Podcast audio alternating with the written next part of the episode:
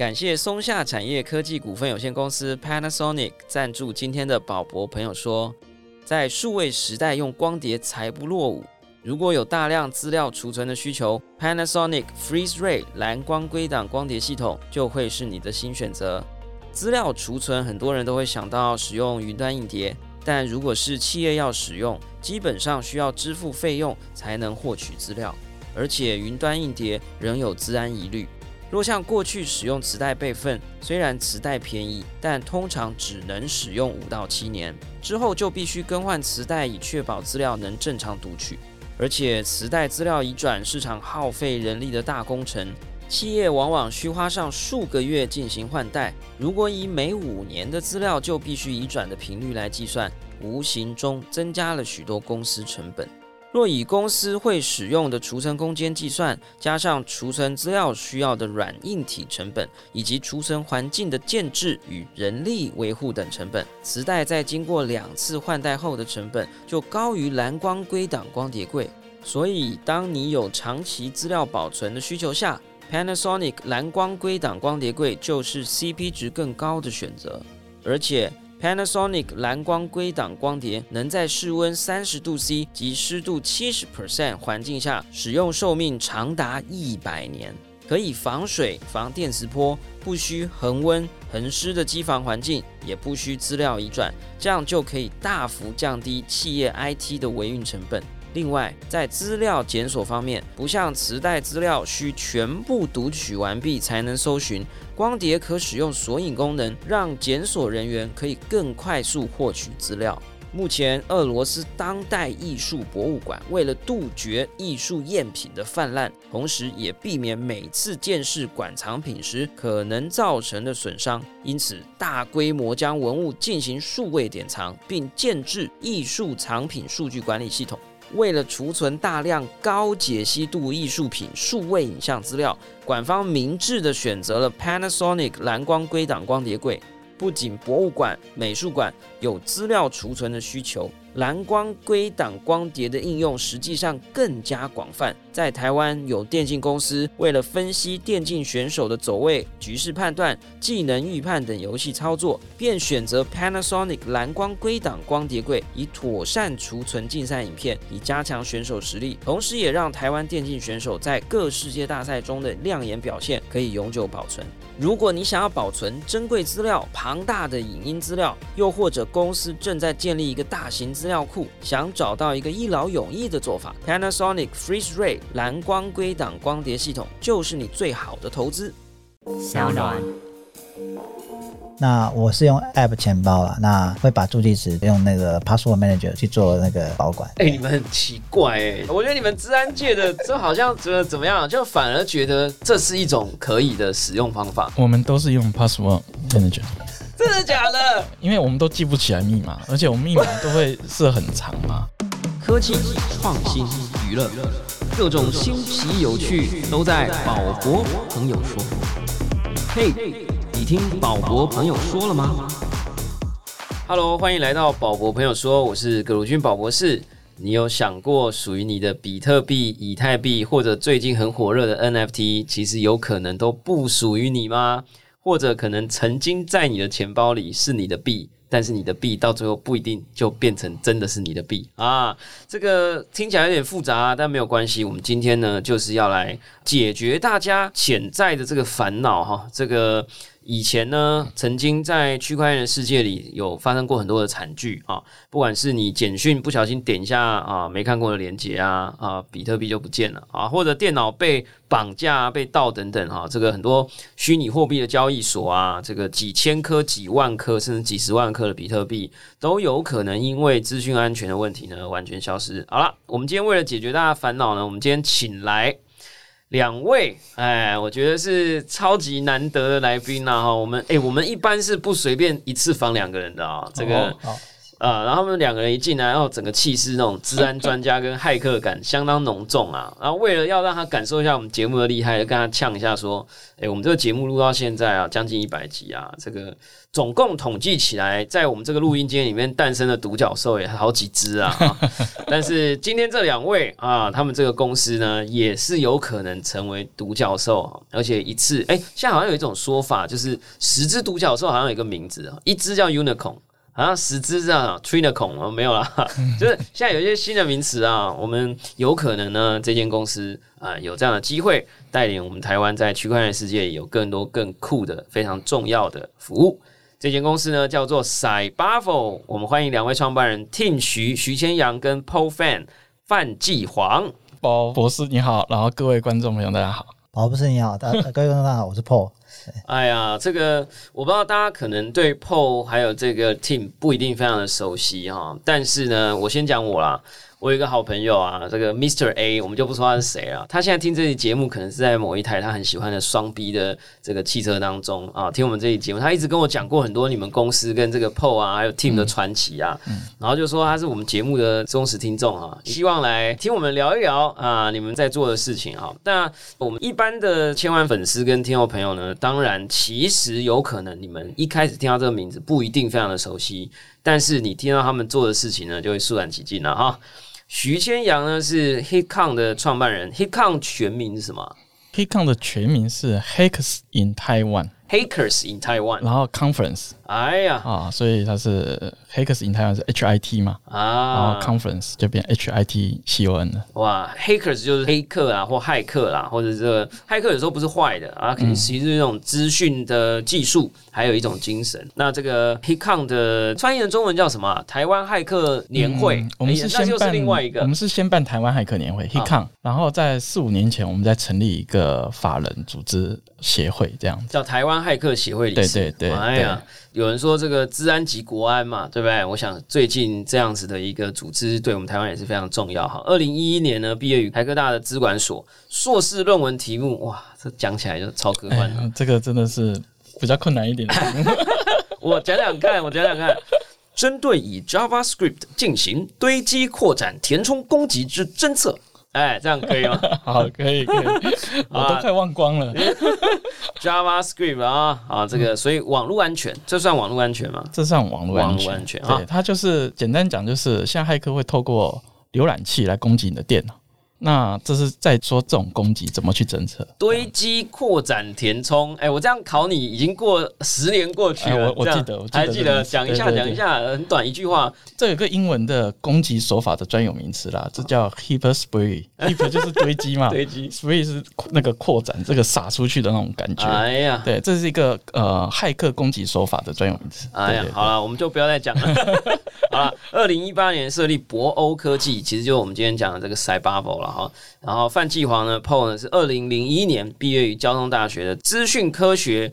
哎，你们最烦的，每次名字都取得很麻烦，人家都叫资讯工程，你就是要资讯科学与工程，然后一下改叫资科，一下改叫资工，是吗？你们就是那个那时候还是在叫资资讯工程，对，啊后来合并了，对，后来就合并变资科了哈。我们节目资科跟资工合并，呛过很多次。哎，那所以现在到底要叫什么？我们自己都会叫资科工、资工所、资工所。对，然后论文题目我们来看看有没有更深奥一点哈。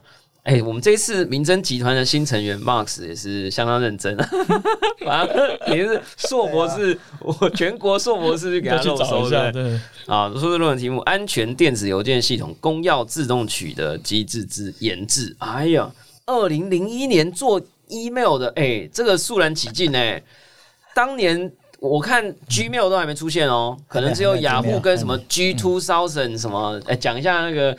Email 白垩纪的时候吧，啊，今天要科普一下 email 的那个历史嘛？对，没有，对我那时候在做那个 email 加密，但是 email 那时候加密就是这个公钥的取得不是很容易。对，那我们就是在跟设计说，怎么样去取得这个公钥比较容易。可以讲人话吗？人话的意思就是说，我我们现在一般小草民只知道说 email 有账号跟密码，对，可是这其实不是公钥，也不是私钥嘛。公钥私钥其实是系统内部的东西。公司要是拿来作为你那个 email 的本身的内文本文里面的加密内容的那是，PGP 之类的。对对对对 PGP，哎哎，怎么样？啊哎，我是 Computer Science PhD 没有啦。其实之前有来宾讲过了哈。好啦，所以哦，因为你写安全电子邮件了哈，所以它其实是哇，哎，那你当年做这个题目 Porton Email 可能我是这样念吗？Port Porton 有一个台湾人开了一间公司嘛，哇，他现在市值也是很大哦，可能半只还是一只独角兽。曾在趋势科技工作七年半，然后任这个奇虎总经理，负责海外产品研发跟是哎。你们两个哦，看起来，大家刚刚听啊，如果你有仔细听哦，一个二零一一年硕士毕业啊，一个二零零一年啊，大家听声音又有点感觉不出年纪啊。他们刚刚自己也互相吓了一跳，想说哎、奇怪，怎么有人十年前写论文呢？你们自己剖析一下吧。这个年纪是秘密吗？有加密吗？没有吧？呃没有没有没有，解密一下，解密一下。对对，几年？你是算几年次的 team？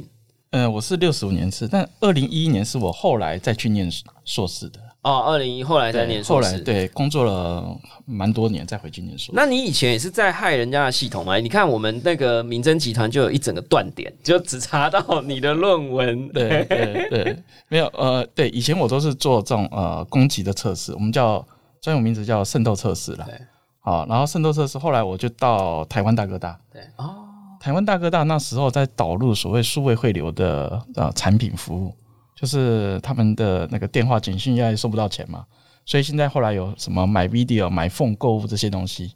那后来就他们发现金流跟网站电子商务很重要，跟骇客攻击、治安都很重要，所以我就进入当任他们的治安部门的经理。哇，所以一路就做这个治安的对对对对对，然后开始从攻击转为防御的概念。对对对。哎，我们之前也有访问过那个 DefCore 啊，这个 Alan Alan 那他也跟我们讲了很多攻击防御啊这些，那一集也是非常精彩啊，鼓励大家可以回去听。但我们今天来讲一下 Cybervo。嗯，这个名称啊，我先讲哦，就是说我们在区块链领域啊，Cybervo 对我来讲，我们这一集没有业配啊，就是说 Cybervo 对我来讲有点像美国运通黑卡的感觉，就是没有你不是随便就是说，哎，我要开一个 Cybervo 账号，我就可以去用了。它有点像是企业等级的这种安全防护，但是颇为神秘这样。然后呢，我所认识的很多的交易所都有跟你们有一些相关的合作，然后这个名字又念起来。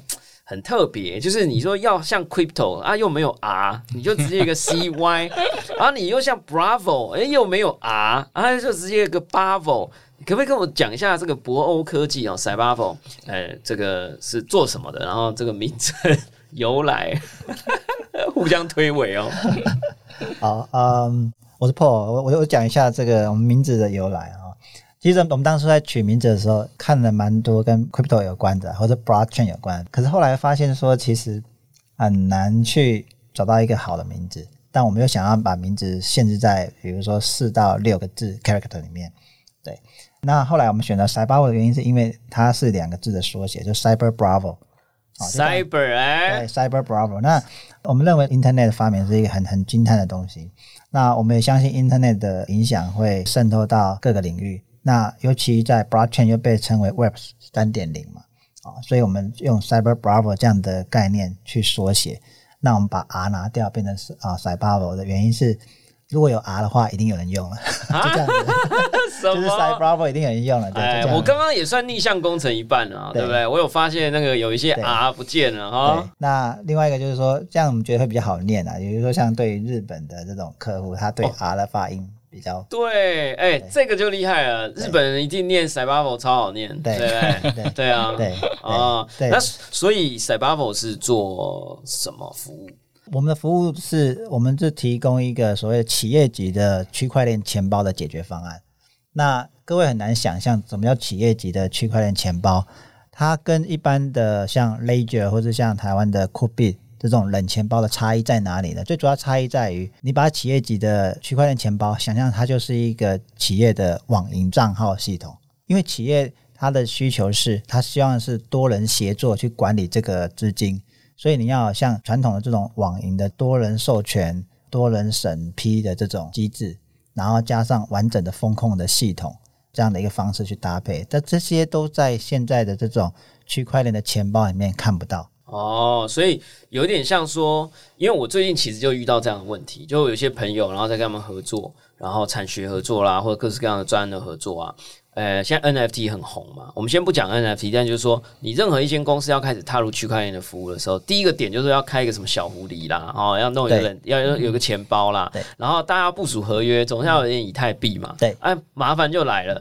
啊，这个私钥要在谁手上？嗯是在助理的手上，还是老板的手上？啊，如果在老板手上，老板去度假了，啊，员工要部署智能合约，啊，没有钱包可以用，啊，怎么办？对我先直接问一个很直接的问题，我刚刚下午才开完一个会，就说我们现在遇到一个最简单的需求，我们不要讲什么部署合约啦，呃，台湾知名的歌手周兴哲。聂永真啊，大家都开始在卖 NFT 了。你卖出 NFT，你就是要有一个钱包收钱啦。啊，那个钱是什么？就是以太币。好啦，问题来，那是周兴哲自己的钱包啊，他可能是他的经纪公司啊。那经纪公司要有一个钱包去收，可是你说我用了你们的服务，我确实在你们后台里面会有这些钱包地址，可是那些钱包地址我又必须要有私钥，然后挂载到 MetaMask，我才可以去注册什么 OpenSea 啦、Foundation 啦，才能够去注册账号，然后收款。这个东西是怎么样整合？对，现在大部分坊间都会用所谓的像啊 MetaMask 啊这种这种的 browser 的 plugin 作为一个钱包的一个媒介，或它者是有点像 Line Pay 的一个外挂啦，对对。那我们的解决方案并不是跟 MetaMask 去做这个 interaction，而我们就像是一个 MetaMask，只是我们是针对企业的版本啊。如果说你要跟这些 DeFi 或者 NFT 做 interaction 的话，我们提出的解决方案就是会有一个 Wallet Connect。哦，你们支援 Wallet Connect 对啊？，那这个是现在目前这个业界的一个大概成为应该成为一个标准了，基本上都会有 Wallet Connect。那可以透过我们的 APP 去扫描那个 QR code，那从你 APP 去授权，那就可以进行操作。哎，解决了。对哎，对我还想说，我要帮他们买一个冷钱包，然后可是冷钱包里也不能存太多钱，热钱包也不能存太多钱，然后这样还要有一个企业级的 Vault，哦，这样很麻烦。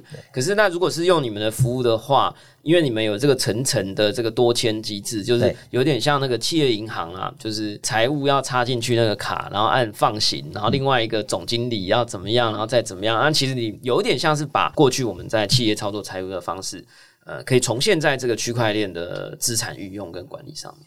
对，没哦错，然后呢，再加上我们刚刚讲的 Wallet Connect，你就不会是只是一个金库或是不能移动的资产啊。它透过一个叫 Wallet Connect 的机制，它其实是一个 QR code 扫码之间的一个关联，所以等于是假设企业真的想要挪动里面的一个资金，或是要收钱进来，跟第三方的应用程式做借接，它其实可以利用 Wallet Connect 这个技术。那你们的服务也相容这个技术，哎、就可以跟 DeFi 的世界、跟 NFT 的世界可以无缝对接了哈。对，哎呀，真的，我这个之前功课做的太少了，直接来问创办人，真的很不好意思。那这个时候呢，就要来问一些，呃，如果不问呢，我是不会了解的哈。这个加密货币啊，哈，数位资产啊，讲数位资产，就是说，两位都是治安背景的专家，当初是为什么会，呃，投入到 Cyber 这样子的一个所谓的圈子啦，好，我们讲链圈也好，币圈也好，还是这个加密货币、加密资产的圈子，是谁找谁啊？是谁推坑谁这样？哎，你们要不要讲一下是谁先告白的？是，是我是我推坑破的，你那时候做 Hikon 就有在做这种所谓 cyber 呃 cyber security 是一定有做，但是这种 blockchain 的 security，你是什么样开始被这个领域给吸引进来？其实是因为几年前就是币托交易所，他因为一些机缘啦，那找到我当他的治安的顾问。哦，对，因为他们发现他们交易所会面临很多骇客的攻击，那就找我当治安顾问。然后当我当治安顾问，我就开始接触这个行业。那你还没有接触之前，你觉得交易所的治安解决方案就是卖防火墙啊，卖什么入侵侦测啊这些东西？等到你了解他们的内部的运作以后，你就会发现说，他们其实对治安的概念其实是比较薄弱的，因为毕竟他们的专业不在这一块。那所以他们会面临很多在私钥管理上或是资金调度上会有很多安全的一些问题。那他们本来就是用比较原始的方式，像你知道用冷钱包啊这些方式，要么就是很不方便，要么就是很方便，但是掌控权会在研发的人员身上，然后管理阶级可能就不放心。对，那你要怎么去解决这个彼此之间信赖啊，或者是你刚刚讲可以委托管理这一块的机制啊，哈。那当时几年前，我那时候设备并没有这种机制。那那时候必托的这个他们那些人跟我讨论说，到底有什么方式可以增加他们的一些安全性？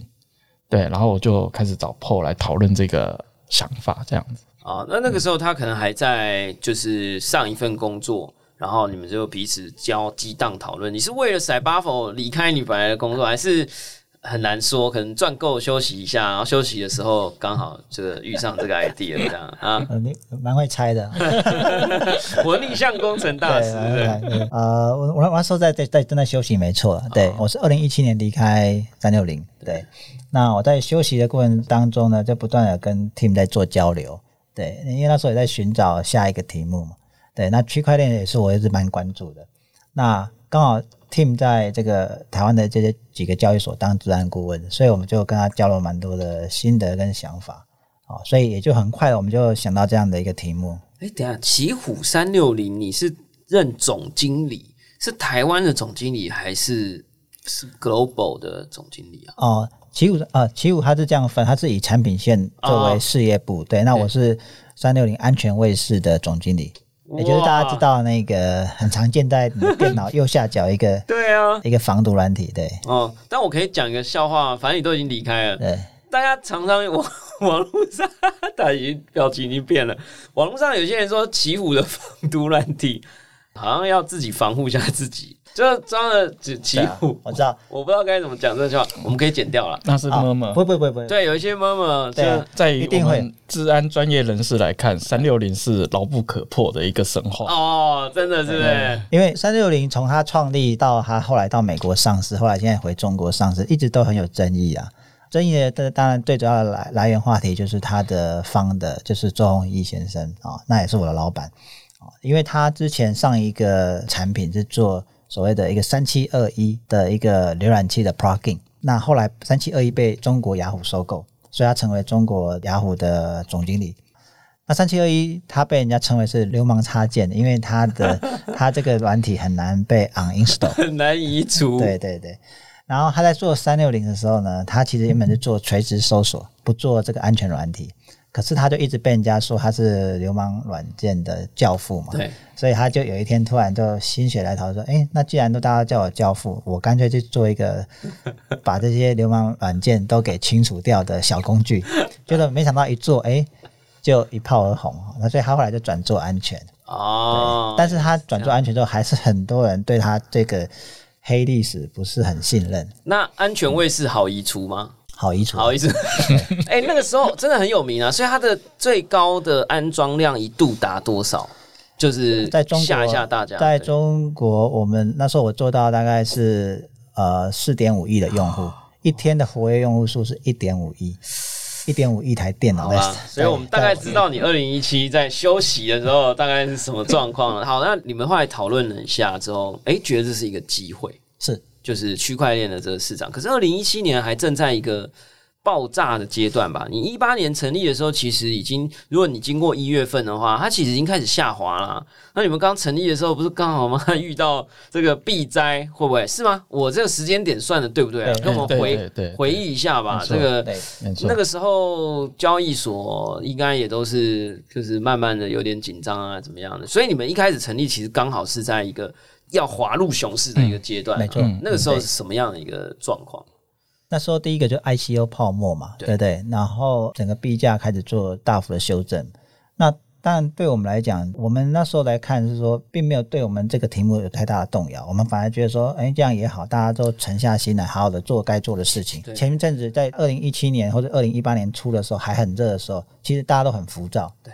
对，然后一直有有一些同业或是一些伙伴说，你要不要发个币？反正你做这个钱包发个币，然后呢，以后换你的服务。对对对，一直有这样的声音出来。因为我们是从传统的安全来这边做，所以我们对于怎么去发币这种把币拱在一个币价这种模型，我们觉得还是不是我们擅长的。那我们还是觉得说把技术做到位比较重要。我觉得你刚刚讲的很好哎，因为其实我自己印象非常清楚啦。那个时候二零一七年年底，哇，整个是上冲，这不能讲上冲下洗，是上冲没有下洗，是回不来，然后就一直上去，大家是。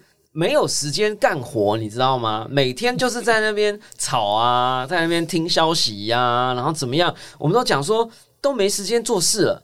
然后这个你说，假设那个时候的交易所啊，也根本没有时间。你说有动，我看也没时间补，对吧？就是最好赶快冲量，赶快冲币，然后赶快冲用户，然后这样对没时间做事。哎，其实后来一下来之后，大家当然紧张归紧张啊，就怕说比特币归零嘛，就有一些人在唱衰。哎，可是实际上在那段时间，开始有很多的公司是在这段时间开始把基础赶快回头来把它打稳下来。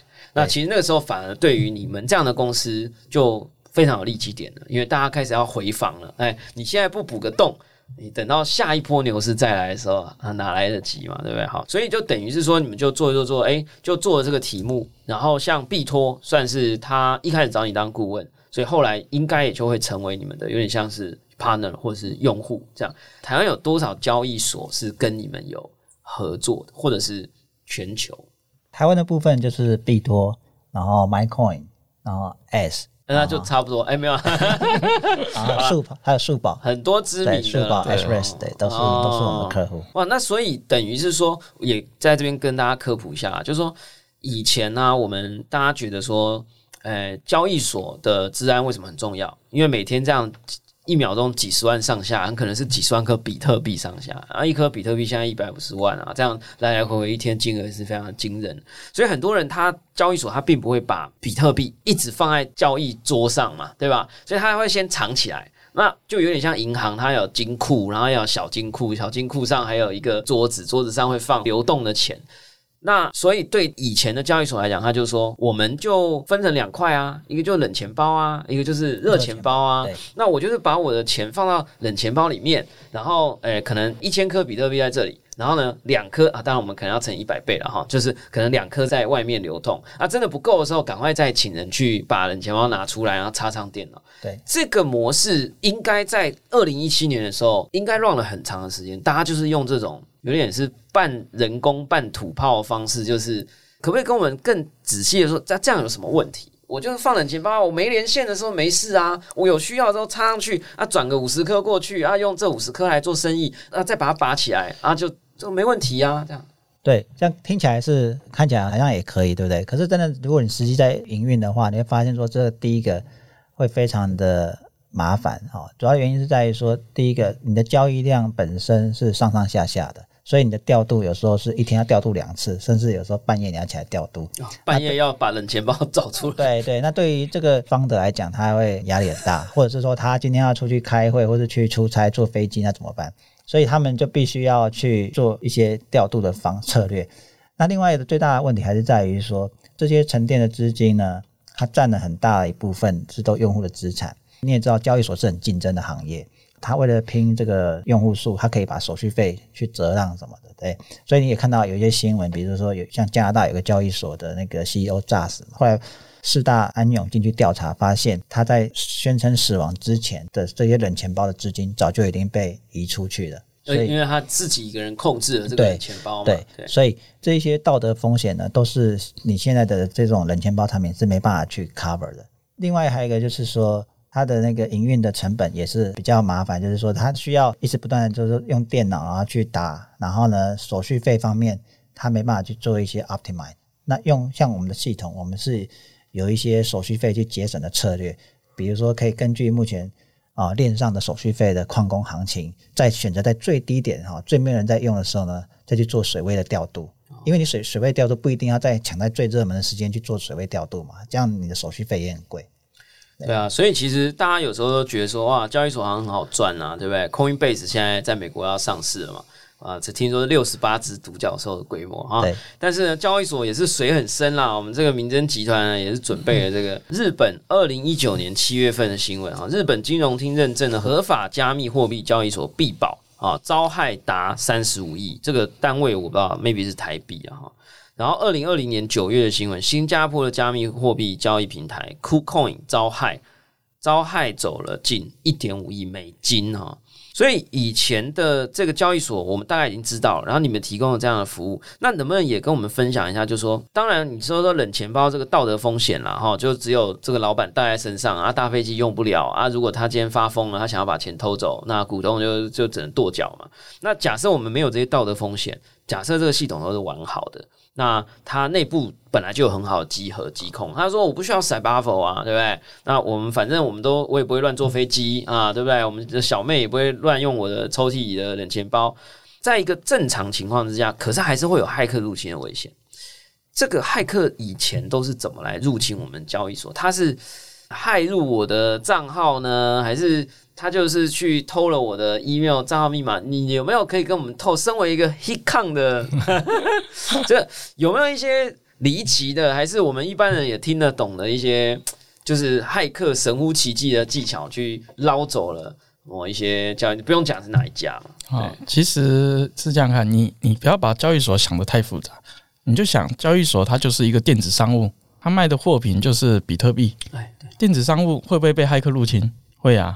你看，是 Facebook 都被入侵，资料外泄嘛，哈，你连这么大的一些企业，国际级企业，它都会被骇客入侵，资料都会掉，何况是加密货币就有可能啊。你如果是，比如说比较小的交易所，你的治安防护能量跟预算没办法到那个比较安全的层级的时候，其实是很多骇客可以找到一些脆弱性。那有时候是很困难的漏洞，有些是用，比如说骗的嘛。或寄什么钓鱼邮件啊？你刚刚提的吗？那有一些是他自己设定不当，对于网管维运设定不当。那我们有看过的例子，就是说，它可能是测试机器。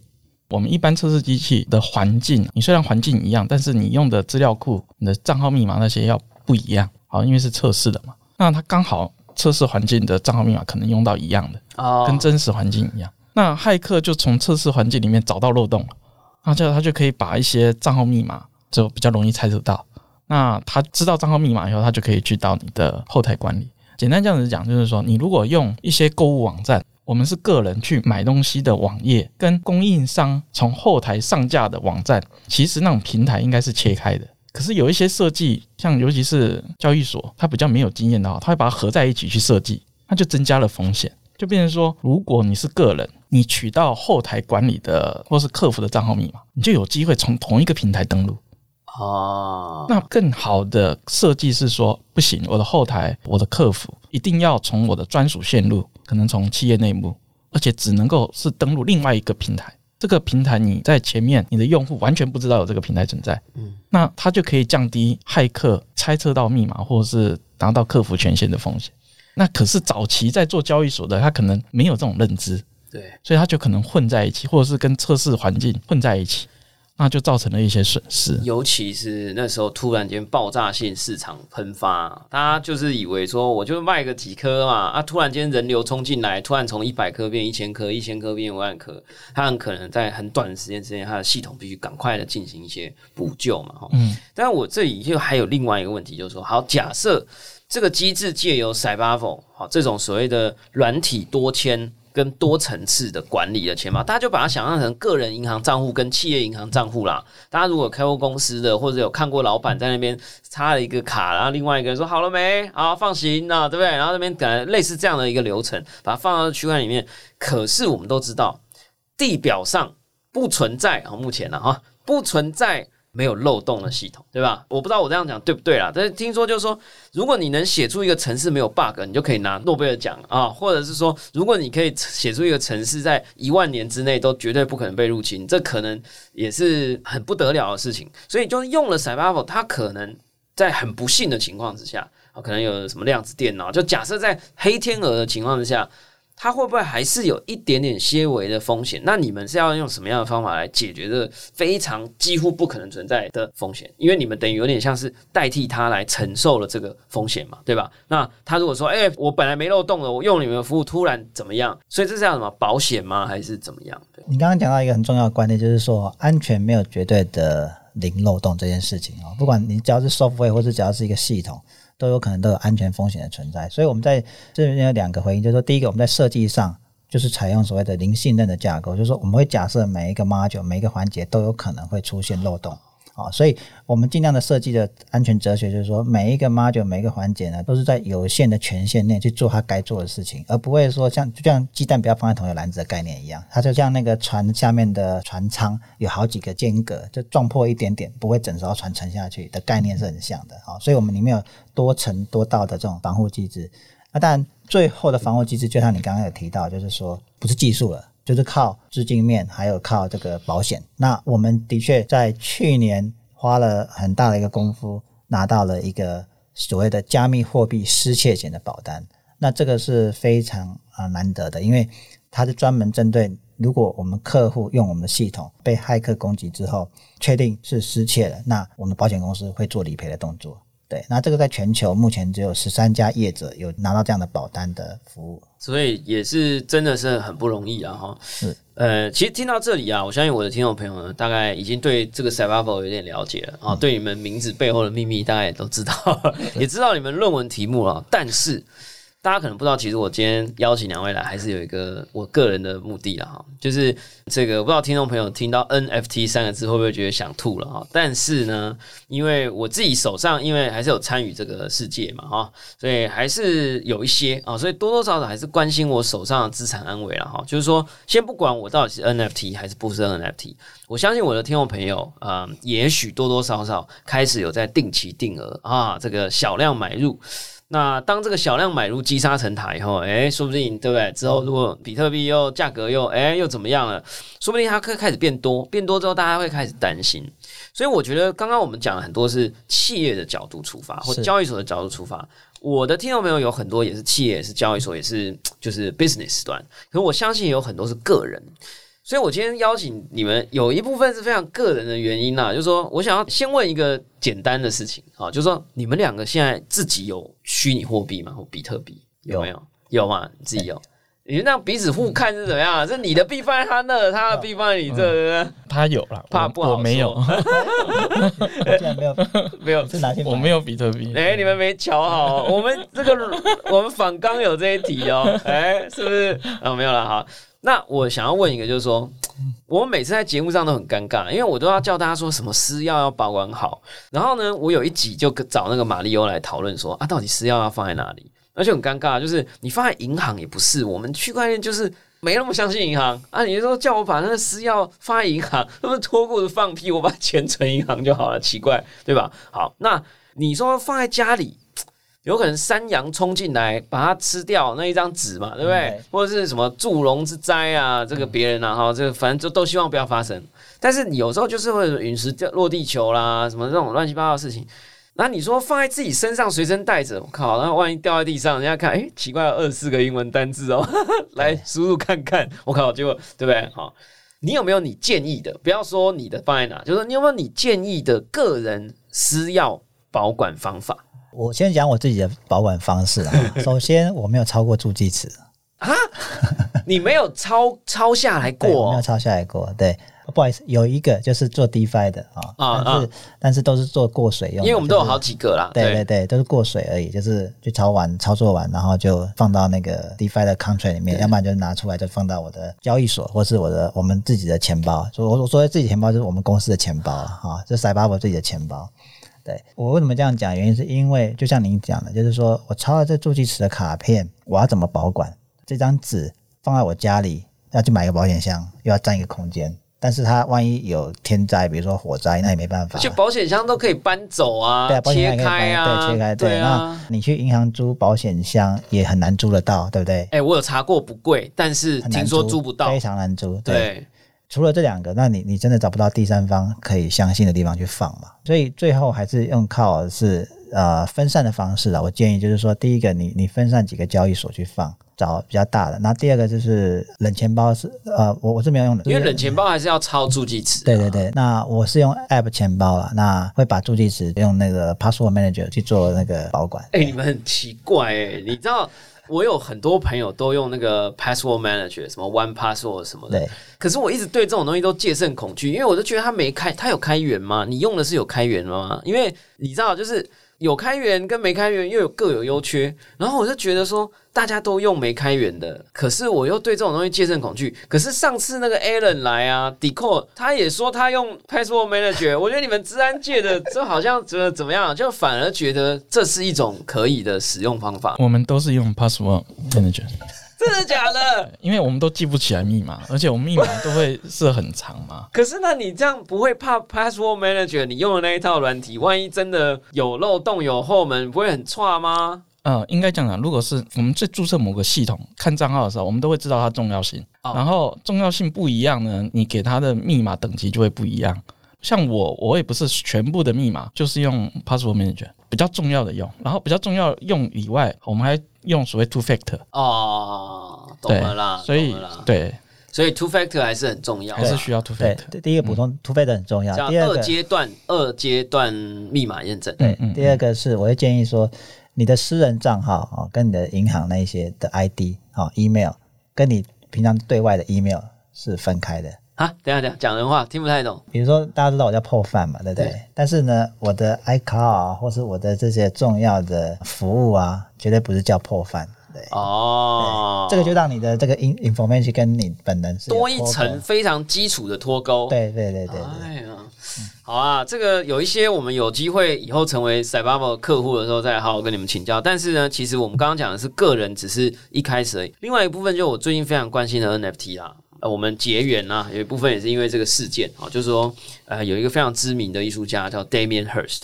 他跟英国的一个艺廊叫做 Henny 黑林艺廊合作，做了他的第一次的一个公开版号的作品 Open Edition，七幅樱花的画，然后在十三天之内限时销售，这是他第一次接收以太币跟比特币作为这个收益，这样子。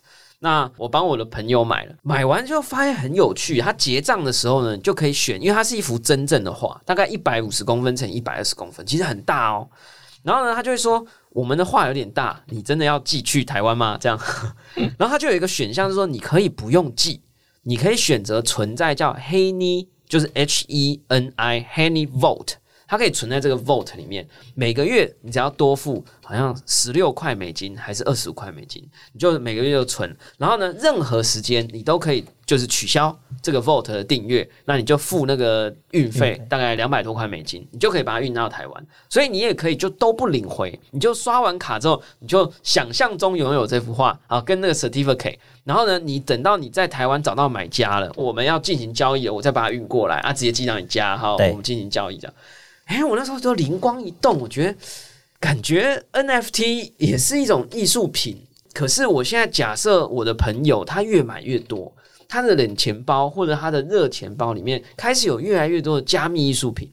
我们自己虽然是少少的币，但是。定期定额累积一段时间，也许像我的朋友们，他就会越来越多。其实个人的这种，不管是 NFT 也好，或者是虚拟货币、数位资产也好，感觉都会有越来越有这种保存需求，而且是什么家庭保存需求。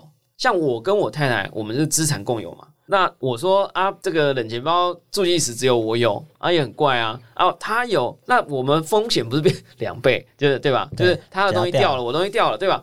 然后呢，我那时候就想说，哎，Cybubble 这个业界知名的黑卡服务有没有可能出现白金卡等级的服务？这样子，宝博士这个问题很好啊，就是呃，因为我我们现在也在看，就是说，在过去还没有 NFT 之前啊，大部分都是币嘛。那我们那时候认为说，一般的 user 大概就是用交易所或是用冷钱包，大概就足以引发各种场景哦。所以我们一开始的确没有朝向往西端的这个产品去发展。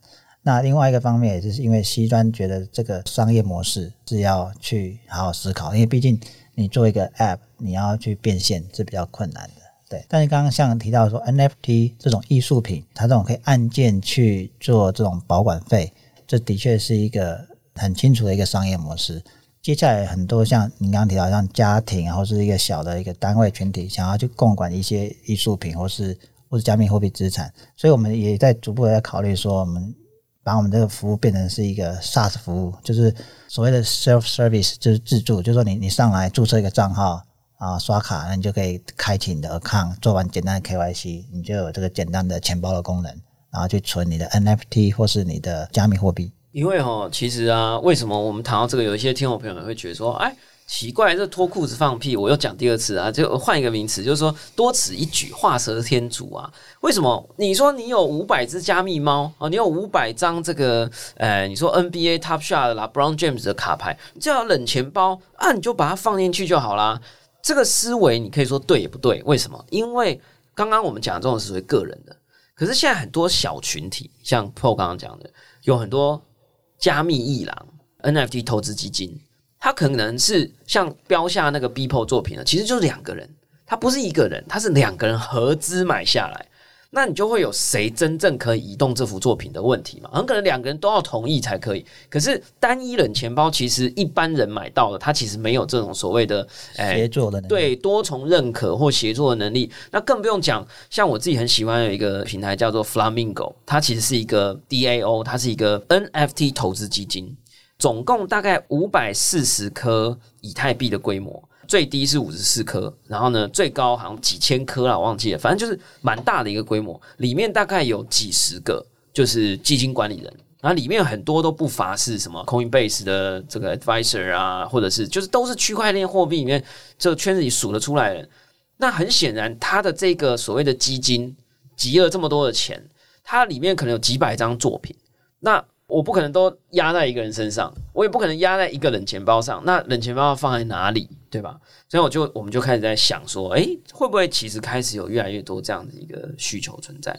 所以这件事情，呃，你们有看到说未来这个 NFT 的这个技术是也有可能跟你们的系统是有个整合？虽然我们先不管你们是不是会服务一般人啊，就是说有可能未来会出现所谓的 NFT 交易所。对吧？他就是专门做，就有点像 Christie's 或者是苏富比或者是一些艺廊的这种线上版，所以这一块就你们的技术层面其实是有机会支援的，对吗？对，其实 NFT 就在 ERC 上面来讲，就是另外一个 protocol 嘛。那我们本来就很快就可以支援。那的确，我们现在也支援，比如说像 ERC 七二一或者 ERC 一一五五，甚至像啊 Binance 的 Smart Chain 的 BEP 七二一，啊，这个我们都已经 support 了。哇，OK。哇，这个太兴奋了！我我应该来耳派成为这个塞巴佛大使，来先把我 先先放几只猫进去试试看啊！虽然我的猫不一定很贵啊，哈，这个我有写过文章啊，一只两颗以太比较博士猫，有机会应该要收藏。哎，我的猫真的有一次差点被偷走，对我现在我底下附一个链接，大家可以去看。我们真的有一次不小心那个私钥在 GitHub 上面 push 上去之后忘记删掉，那时候我们就写成是学生写嘛，然后我自己弄也没注意。然后结果就被人家扫描嘛，大规模扫描 GitHub，哎，扫出私钥，他就开始移动我里面的以太币哦。然后我那时候就发现，我靠，以太币怎么收到通知说你的以太币被转出了？我想说不对，然后赶快回去看，里面有我的好几只猫，而且都是很贵的猫。然后呢，有我送我太太的结婚纪念日的 Crypto Kitty，完蛋了。然后我整个晚上那边营救我那批猫，你知道吗？如果以后有机会可以放在贵公司的服务里面，希望呢就可以减低这样的一个困扰。好了。最后啦，就是说你们的接下来 c y b a v o 还有没有什么值得期待？因为其实台湾在呃区块链发展上，是我一直觉得很希望可以多 push，因为区块链的产业呢是不需要你说你以前要开一间银行，你还要有足够的地方去放你的金条、金库，你还有保全，还有武力，对吧？可是，在区块链的世界里面，要做一个非常安全的金库，你不需要空间，你的武力就是城市码。你的武力就是你的 computing power。台湾其实是很适合发展这个。那能不能跟我们分享一下，就是说接下来 c y b e r 有没有一些对你们自己未来业务的展望？比如说是想要多往哪一些方向发展呢？还是你会再发展出什么样新的技术呢？不同的区块链，比如说 Flow 啊，或者一些其他的 Chain，能不能稍微给我们一个概括的一个想象？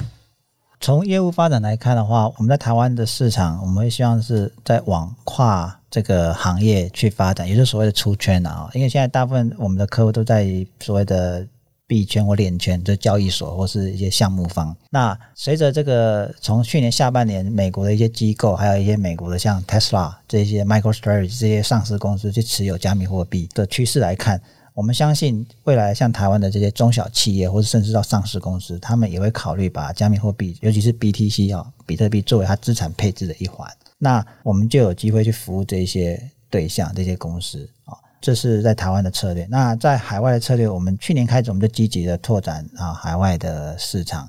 那海外现在的客户也占了我们的整个客户群的不少的比重。那尤其我们在欧洲是我们的一个重点发展方向，因为我们在欧洲的竞争对手是相对比较少的，跟我们类似的竞争对手，坦白说，在美国的确是有一定有三家了。对，那其中有一家是最上个月被 PayPal 所收购，就是 Curve。对，也因为 Curve 被收购，所以整个现在目前市场对于这种加密货币托管的解决方案上，就是有稍微有这个能见度。然后说哦，原来 Curve 在做这方面的东西，哦，原来有这样的一个产业。那我们在欧洲也开始有一些客户，就像您刚刚讲，就是说台湾是很适合去做这个产业，因为这个是一个 data security。那未来在 data 的保护只会越来越重要，因为所有的资讯都上网之外，现在连货币都变数位化了嘛，所以我们很期待这个事情会发生，因为货币数位化这件事情不是代表说我的 payment 变得更方便而已，而是它会颠覆一些传统的金融商品的发展方向。还有一些商业模式也会随着改变，比方说以前你可能需要第三方支付，或者是第三方像淘宝来去帮你做钱的担保嘛，因为你要交货嘛。嗯。可是如果说以后的我们的货币都是数位化，我可以两个人之间生出一个 smart contract，嗯，先把我要付的货款打到这 smart contract，你把货寄给我，这 smart contract 自动就 release 给你。他还一边帮你在活存，哎，对不对？还赚年化四十趴，对不对？对。好，所以他可以想象的很多的商业模式都会会变得不一样，然后变得更有效率。那就会需要有更多这些所谓的金钱软体化之后的一些相关的服务了哈。对，这个地方呢，我觉得作为结尾，我觉得也相当不错啊，因为我自己印象非常深刻啦。这个呃，美国最大的这个区块链投资基金之一叫做 A 十六 Z 啊，A sixteen Z，Mark Andreessen 是他的 founder 之一。啊，这个 A 就 stand for Anderson 哈，那他其实是发明浏览器的人啊，从这个非常一九九四年开始，他就在做这个网络的东西。那他投入了非常多在区块链。那他曾经讲过一句话，叫“软体正在吃掉全全世界”，而区块链正是一个正在将金钱软体化的过程跟技术。大家可能会觉得说很奇怪，我们的钱已经数位化啦，我去申请这个 Richard 啊，我去申请各式各样的数位银行，我们的钱不是都是数字吗？啊，大家不要忘了哈，那只是金钱的钞票或者是法定货币呈现方式变成数位平台上的数字，它的本体还是你在银行里的那个钞票。但是所谓的货币的数位化或货币的软体化，讲的是这个东西不再有本体了，不再有本质了。比特币并不存在一个长得像比特币的钞票。如果有阿妈拿了一个实体比特币，告诉你啊，它有一颗，那绝对百分之九十九不是真的。当然，早期很早期有人把一些私钥刻在里面啊，非常非常早了。但是基本上，比特币或我们所认知的百分之九十九点九九九的虚拟货币，它是没有实体的。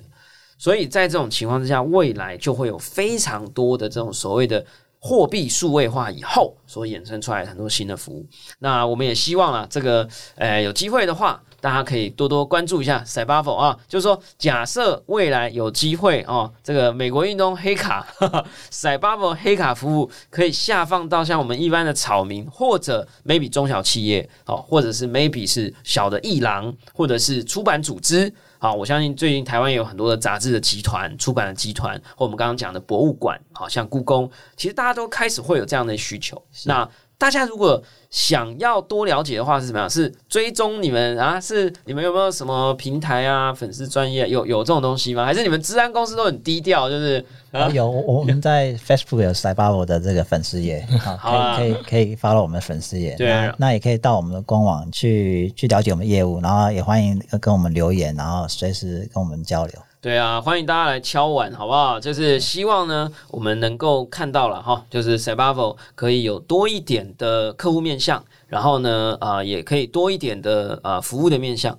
啊，那有机会的话，我们现在我自己目前还投入其中的 NFT 的这个保存跟保管，还有大家定期定额小量买入却变得越来越多的啊比特币，我们也有机会啊能够用更安全的方法来进行保存啊。就像我们之前讲过的，比特币有可能存在五千年了，我们要找一个 可以存放五千年的服务，好不好？好了，我们感谢大家收听我们今天的宝博朋友说，我是葛如君宝博士。如果你喜欢我们的节目，欢迎点选订阅，下一集会自动送上给你哦。